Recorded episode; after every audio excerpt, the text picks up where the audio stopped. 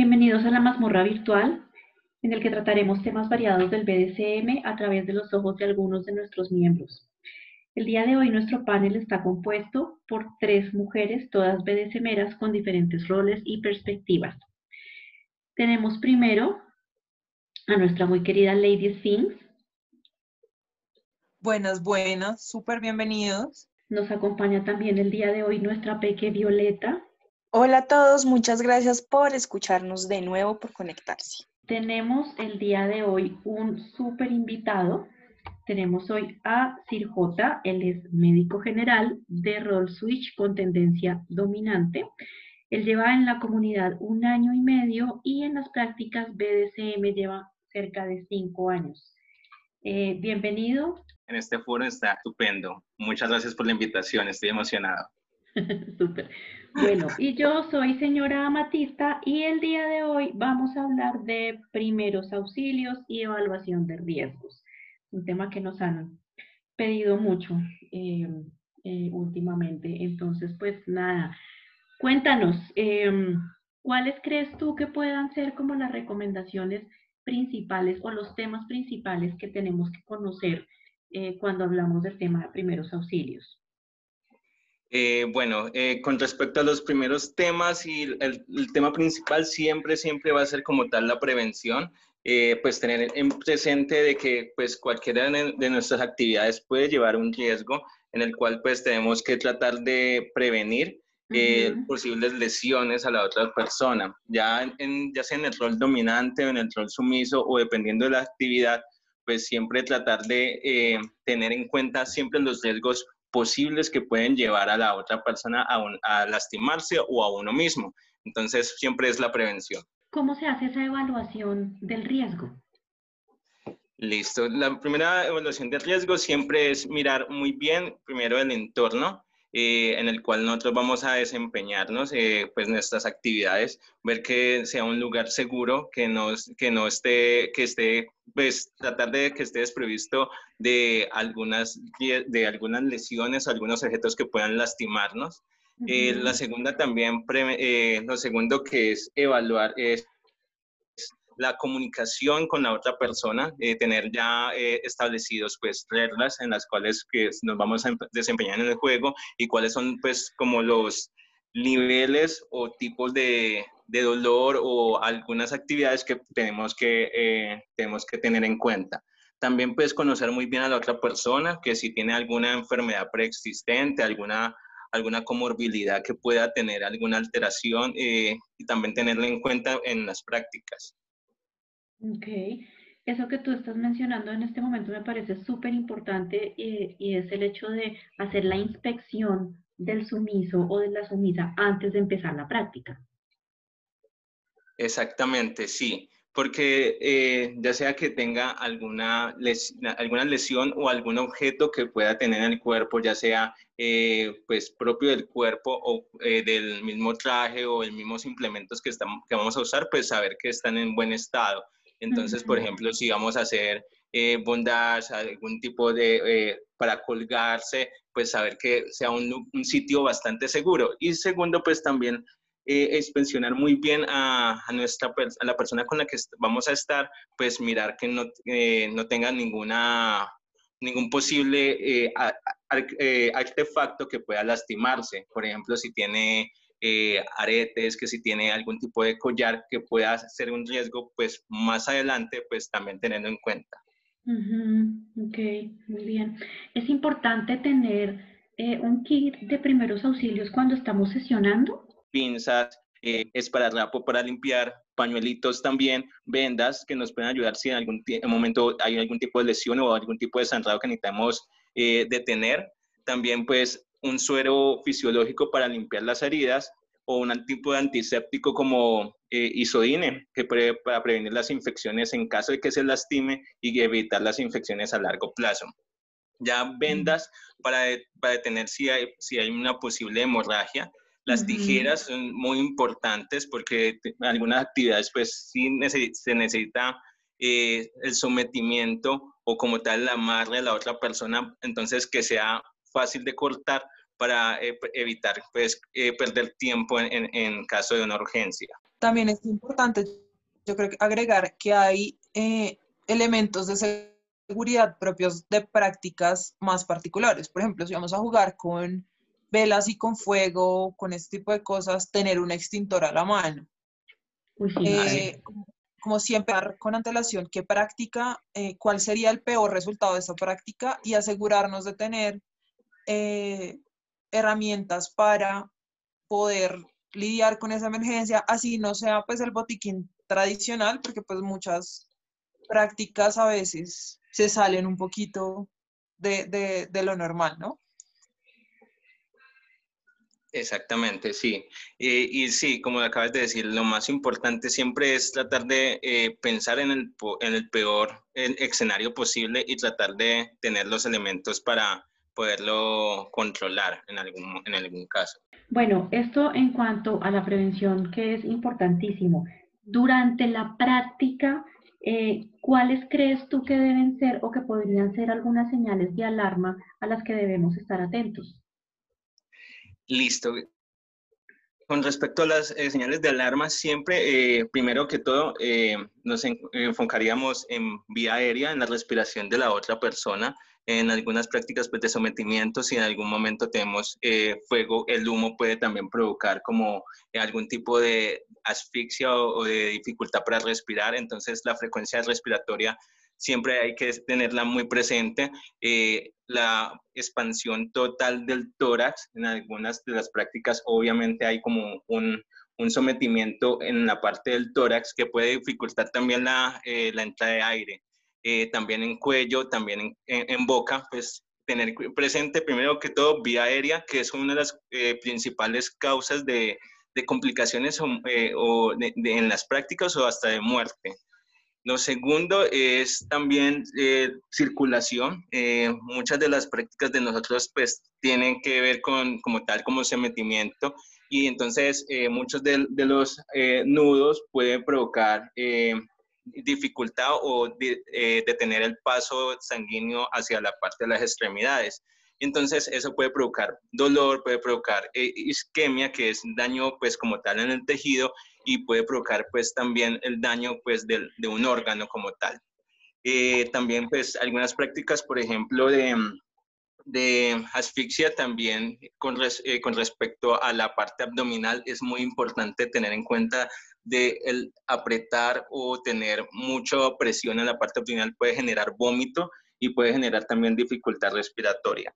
Lo otro también importante es el nivel de, nivel de conciencia, que es la persona que esté alerta en todo momento. Si en algún momento empieza a deteriorarse eso, es decir, que empieza a, tener un poco de somnolencia, estar menos del nivel de conciencia, entonces también es muy importante tenerlo en cuenta porque es una de las principales pues, causas de que si no se controla, pues la persona puede fallecer. Bueno, lo importante eh, para todo esto hay, hay ejercicios muy básicos eh, que uno puede hacer, por ejemplo, eh, cuando hay bondage y sobre todo en las manos o en los pies, que son como el, punto final de la, extremidad, hacer presión, o sea, si, si, si tú haces presión en, tu dedo, y, todos lo podemos hacer, si ustedes se presionan el, dedo pulgar entre dos dedos, se va a poner blanco y después se va a volver a poner rosadito. Y si ustedes hacen eso y se queda el dedo blanco, es una señal de que la circulación no está funcionando bien por ejemplo.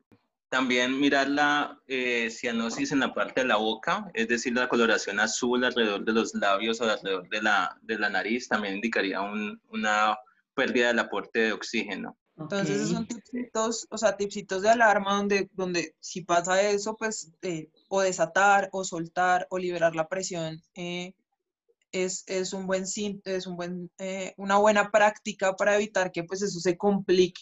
O sea, eso es como causal de suspensión de la práctica inmediata, así no se haya dado la palabra de seguridad.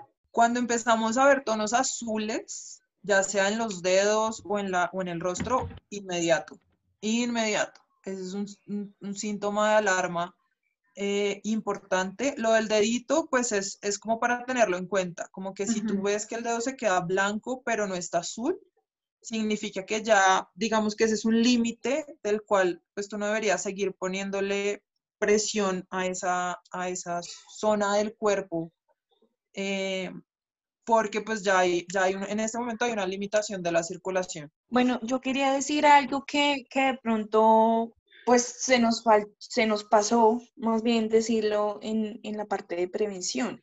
Y es que también yo considero que es muy importante que antes de sesionar con alguien, y muy pocas personas lo hacen, yo la verdad hasta hace muy poco empecé a hacerlo, eh, fue preguntarle a la persona con la que iba a jugar cuál era su EPS, a qué lugar debería ir en caso de emergencia, o sea, si cerca de este lugar donde me atienden a mí es la clínica Pepito Pérez, entonces, pues ya sabes, y e, son cosas como bobaditas que uno no tiene en cuenta, pero que son súper importantes porque al final uno no sabe, a veces eh, pues hay un riesgo gigante en algunas prácticas o uno se puede deshidratar o se mal pues.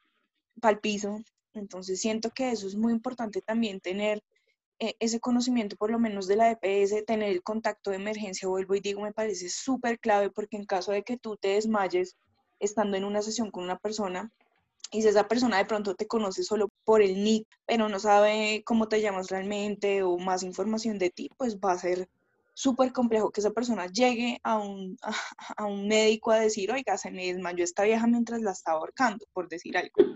Bueno, sí, también. Pues de todos modos, en, en cualquier situación de emergencia, eh, pues ahí prima como la prontitud al servicio de urgencia. Entonces, es ir al, sitio más, más cercano que la puedan atender. Y pues como es urgencia, pues se debería atender en ese mismo sitio. Bueno, eh, hay otro punto, otro tema importante y es qué se hace en el momento en que estamos sesionando y la persona físicamente está perfecta, pero eh, de pronto tiene alguna reacción emocional, es tú un ataque de pánico, un ataque de ansiedad, eh, alguna cuestión de nerviosismo. ¿Cuál sería tu recomendación eh, en, ese caso? La recomendación es para la sesión en ese, en ese momento también se considera como una urgencia vital eh, parar la sesión, tratar de tranquilizar a la persona, pues no culparla, que muchas personas como que la culpa como que, ay, ¿por qué no me dijiste antes? Sino que simplemente calmarla, decir que es una situación pues que se puede dar, es normal, eh, tratar de que la persona pues que está en control en ese momento, mantener la calma también, eh, tratar de tener como un, como un, algo para tranquilizarla, algunas palabras también sirven para que la persona se calme, darle un vaso de agua, que si de pronto empieza a respirar rápidamente por la misma crisis de ansiedad, pues darle una bolsa de, de una bolsa de papel para que la persona pueda respirar en, esa, en esa bolsa eh, muchas veces simplemente con algún peluche, algo que abrace o algo que pueda estrujar también ayuda como en, en ese tipo, eh, en este tipo de urgencias. Durante la emergencia, ¿hay atención primaria? Eh, ¿Hay atención secundaria? ¿Cómo se maneja esto? Listo. Eh, pues primero la atención primaria como tal es eh, las, eh, los, signos los signos que probablemente puedan tener un, un, desenlace más rápido y urgente, como es la vía respiratoria, la vía circulatoria y el estado de conciencia. Entonces, pues la atención primaria, por ejemplo, en la vía respiratoria es quitar los elementos que están bloqueando como tal la, el paso de entrada de aire o de salida del mismo eh, sería uno de los elementos principales. En cuanto a circulación, si es quitar los amarres eh, o eh, detener en ningún momento la hemorragias en, algún tipo de corte en ese momento. Y en cuanto al estado de conciencia, ese sí es como el más fundamental porque puede, puede ser desencadenado por muchas causas. Entonces, tratar de eh, volver a los pasos anteriores de cuál pudo haber sido la causa de eso y eh, ante cualquier alteración del estado de conciencia, siempre llamar a urgencias. Eso sí es eh, fundamental. En cuanto a la atención secundaria, como tal, es ya como las prevenciones de las complicaciones. Por ejemplo, si tenemos alguna alteración en la circulación, pues entonces brindar como líquidos para ayudar como a la hidratación y al, aumento del paso de, de, sangre hacia los tejidos. Aquí vale la pena acotar que obviamente no toda, no toda situación de urgencia o de emergencia es una emergencia vital o una urgencia vital. Y eso es algo que tenemos que evaluar eh, y que es súper importante porque pues hay casos donde, donde puede haber un desmayo simplemente por postura, por la posición de la cabeza, por ese tipo de cosas. Y en estos casos, eh, lo más importante es pues, verificar signos vitales, que la persona esté respirando bien, que no haya otra fuente para que esa persona se haya eh, desmayado o haya perdido la conciencia. Y muchas veces simplemente poner a la persona del lado sobre una superficie plana y, pues obviamente revisándola en, en, un par de minutos esta persona vuelve a la conciencia y pues ya digamos que ya superaste la emergencia. Claro, también es como tener un poquito de sentido común, ¿no? Así, exactamente, es fundamental, sí.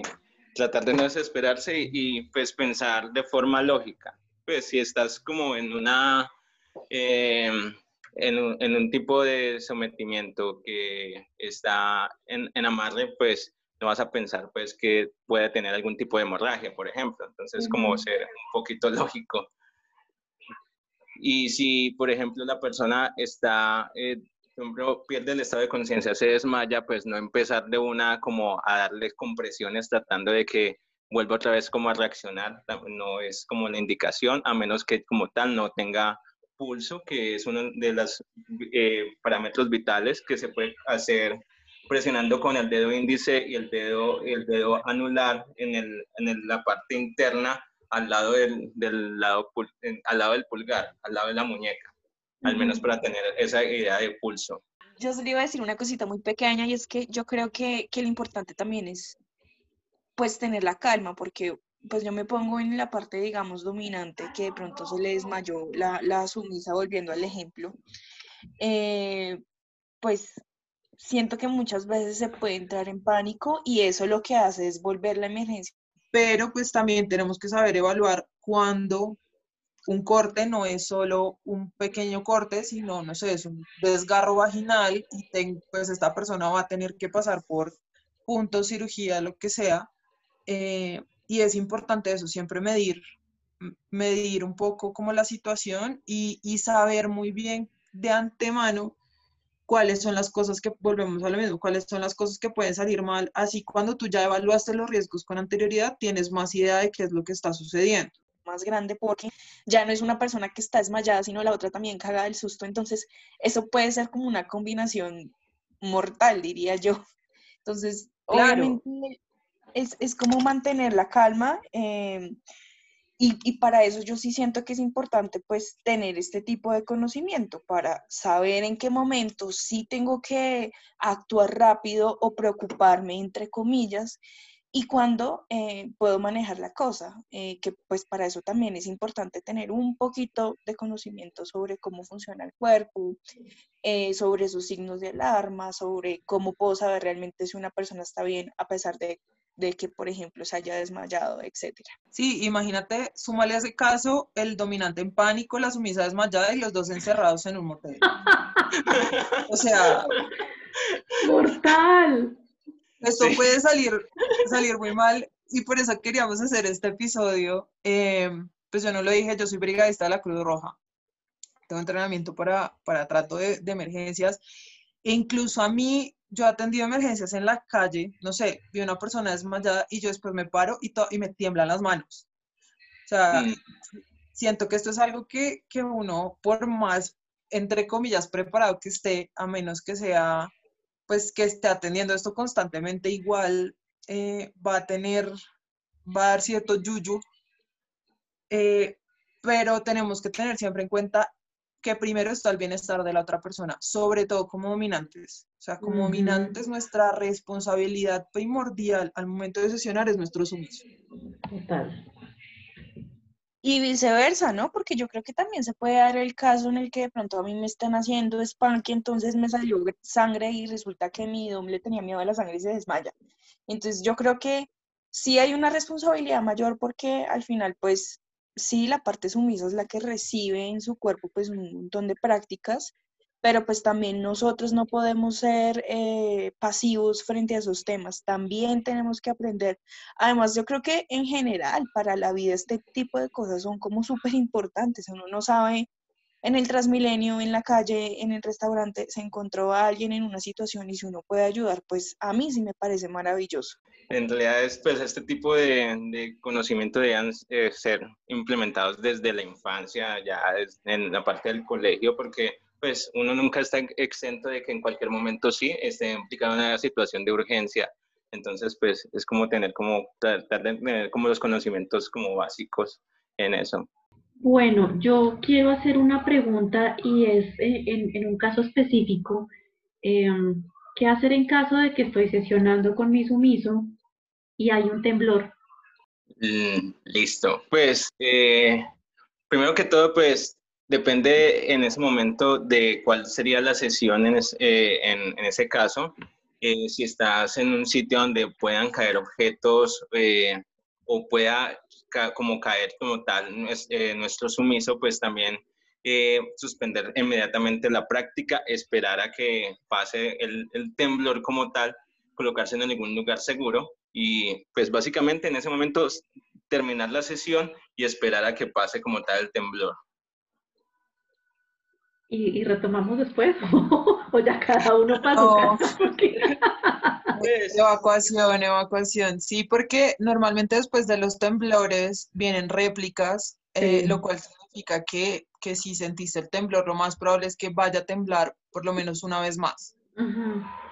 Em, siempre e, es importante, y esto es súper importante, porque ya no se evacúa cuando está temblando. ¿Por qué? porque si el temblor es muy fuerte, tú te vas a marear, te va a dar vértigo y te vas a ir para el piso. Claro. Entonces, eh, súper importante no evacuar, sino lugar seguro.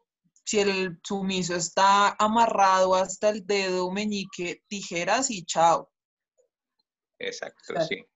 Sí, digamos que no, se vale salir corriendo y dejar al pobre cristiano ahí colgado con una lámpara. Por favor, no. Por favor, no, no lo hagan. Como que adiós y mm, De piñata contra la pared, el pobre ahí.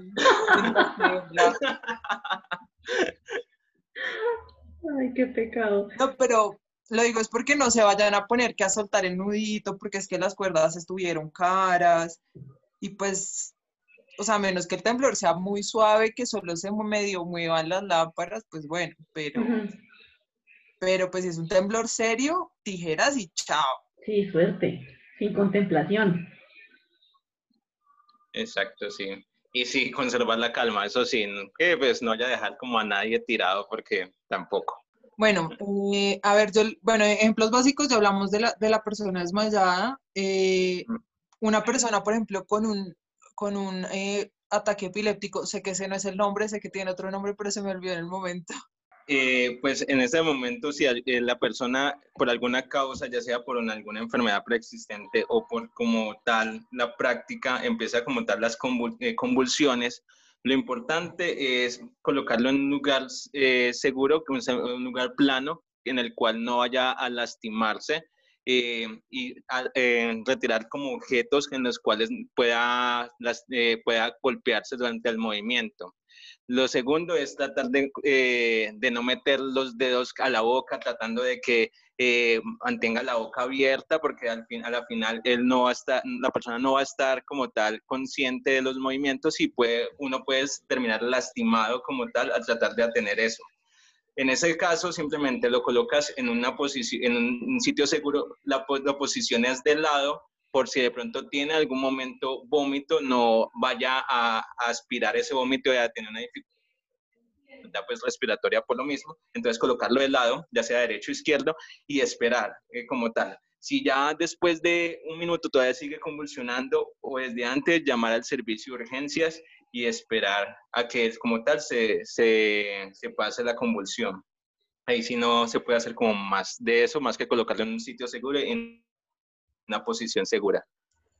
Y, y otra cosa súper importante es después de las convulsiones, cuando esta persona, o sea, si vuelve a la conciencia, eh, tratar de evaluar su estado mental.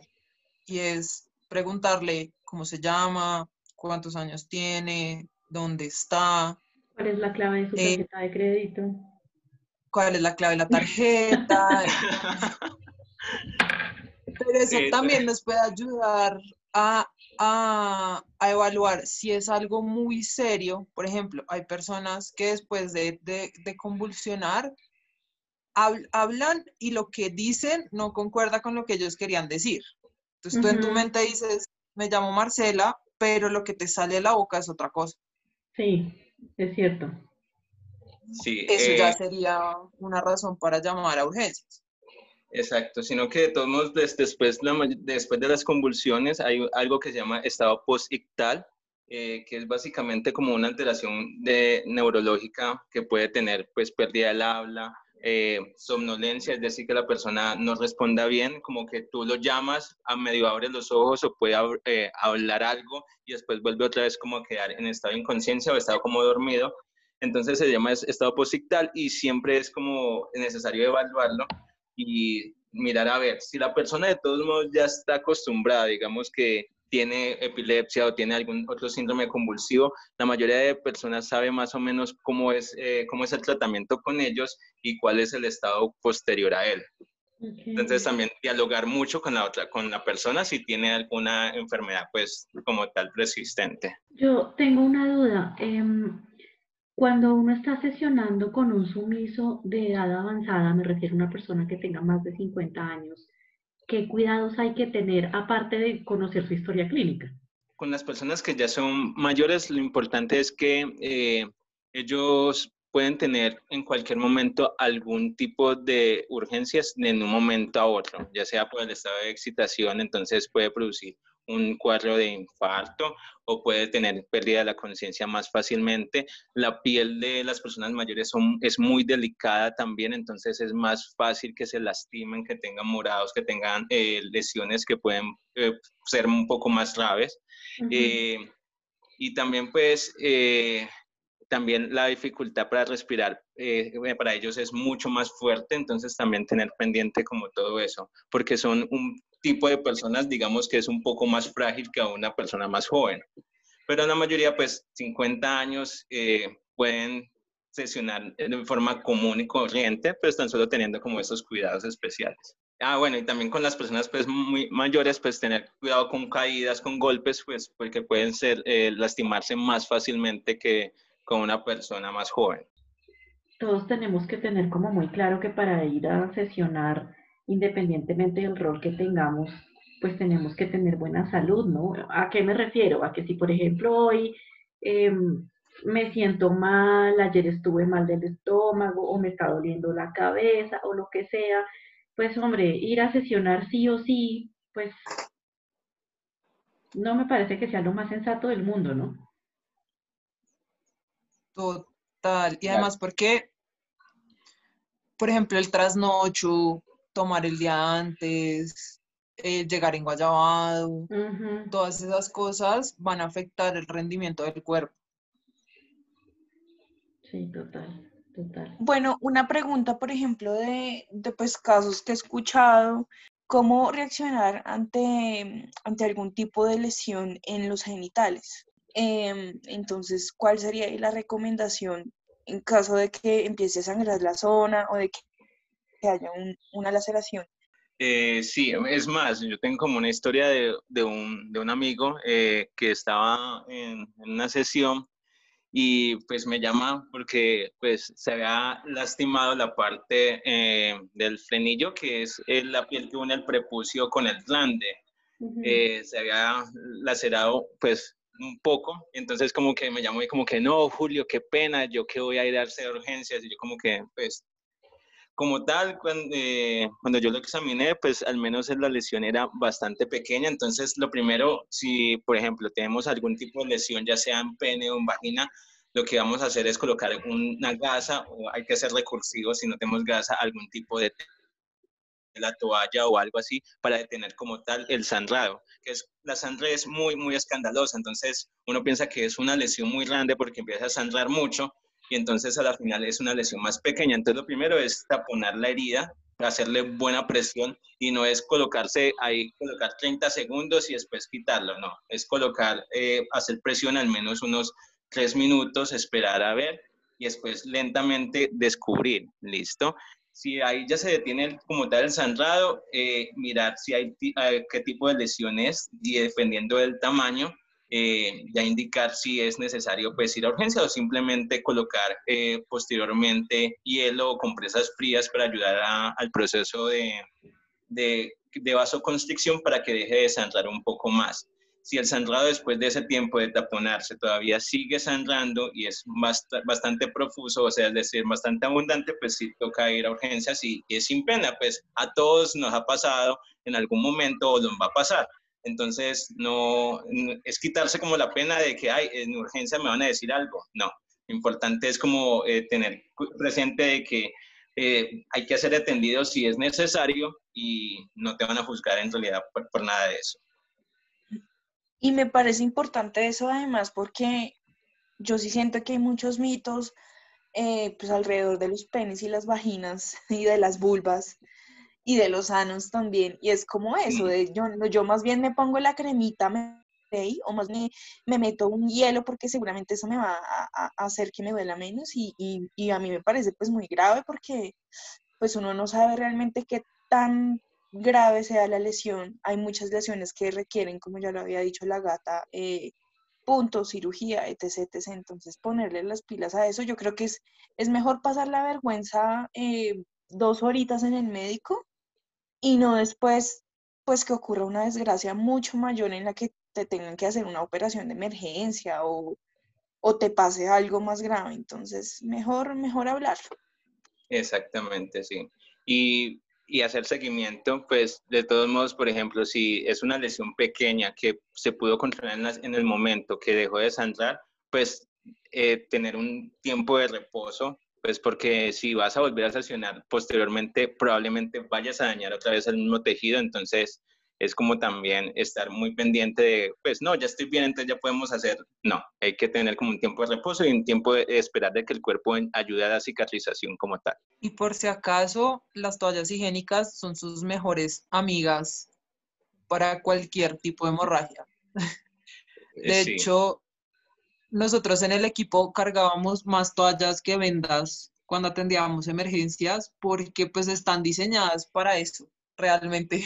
Pues mm, también lo importante es también eh, como en el rol del sumiso, en realidad pues uno espera eh, en el rol del sumiso que la otra persona tenga el control y pues eso está bien, pero en algún momento se siente, eh, se siente incómoda la posición, se siente que puedes lastimarte, que no estás del todo eh, en, en, tus cinco vales, pues tratar de cerrar en ese momento la sesión, porque pues muchas veces por tratar de complacer a la otra persona se puede colocar en riesgo. Entonces también es clave saber decir como que no, no más y, y simplemente separa la sesión y eso es, hace parte como de los cuidados que hay que tener en cuenta. Muy importante eso y muy importante también, y creo yo que esta es una señal de riesgo, si la otra persona sigue y no les hace caso porque dice, ahí estás exagerando mucho, no, no, no, huyan, o sea, ahí sí con más veras, vístanse y la ríense de ahí no vuelvan a contactar a esa persona, porque sí, si es o sea, una persona sensata, em, clave que, que pues respete que tú no quieres continuar con la sesión porque te está incomodando, porque físicamente no te sientes capaz o emocionalmente. Sí, Total, total. Y, y la comunicación es súper importante, o sea, aun cuando de pronto no sea para detener la sesión, pero, no sé, por ejemplo, yo tengo una, una sumisa con la que jugaba que ya tiene un daño de un nervio en el hombro. Pues te duele el hombro, me dices, y ya, y lo tenemos en cuenta y estamos pendientes, eh, pero pues no se hagan los valientes, sobre todo si tienen algún tipo de condición preexistente, porque puede llegar a ser muy riesgoso. Sí, es verdad. Es verdad. Yo creo que aquí una de las grandes conclusiones definitivamente es tenemos que usar el sentido común, tenemos que ser eh, empáticos con la persona con la que estamos sesionando. Eh, si la persona se siente mal y quiere parar, pues paramos y ya está. Así estemos empezando, porque porque pues es, es, bien importante, así no se haya dado también la palabra de seguridad, pero si nosotros mismos como dominantes vemos que la persona no está oxigenando o no está respirando, pues hombre, paren, paren porque eso puede terminar en morgue o, en urgencias y ahí sí ya no está chévere. Sí, exactamente. Y también darle mucha, mucha cabida a la parte psicológica, porque pues si la persona entra en una crisis de ansiedad o una crisis nerviosa, es igualmente peligroso y hay que también tener mucho cuidado y eso es uno de los aspectos que probablemente muchas veces se pasa por alto, pues dicen como que, ay, no es físico, entonces como que podemos hacer lo que queramos. Entonces también tener mucho cuidado también con la parte psicológica y emocional de la otra persona, no que pues queremos no queremos darle un trauma pues que no quiera volver a sesionar, tenemos que también tener control en eso. Bueno, eh, pues nada, muchísimas gracias por habernos acompañado el día de hoy. Eh, pienso que fue un, episodio muy productivo. Yo por lo menos aprendí harto y hay muchas cosas de las que tomé nota porque sí es, bien importante tenerlas en cuenta.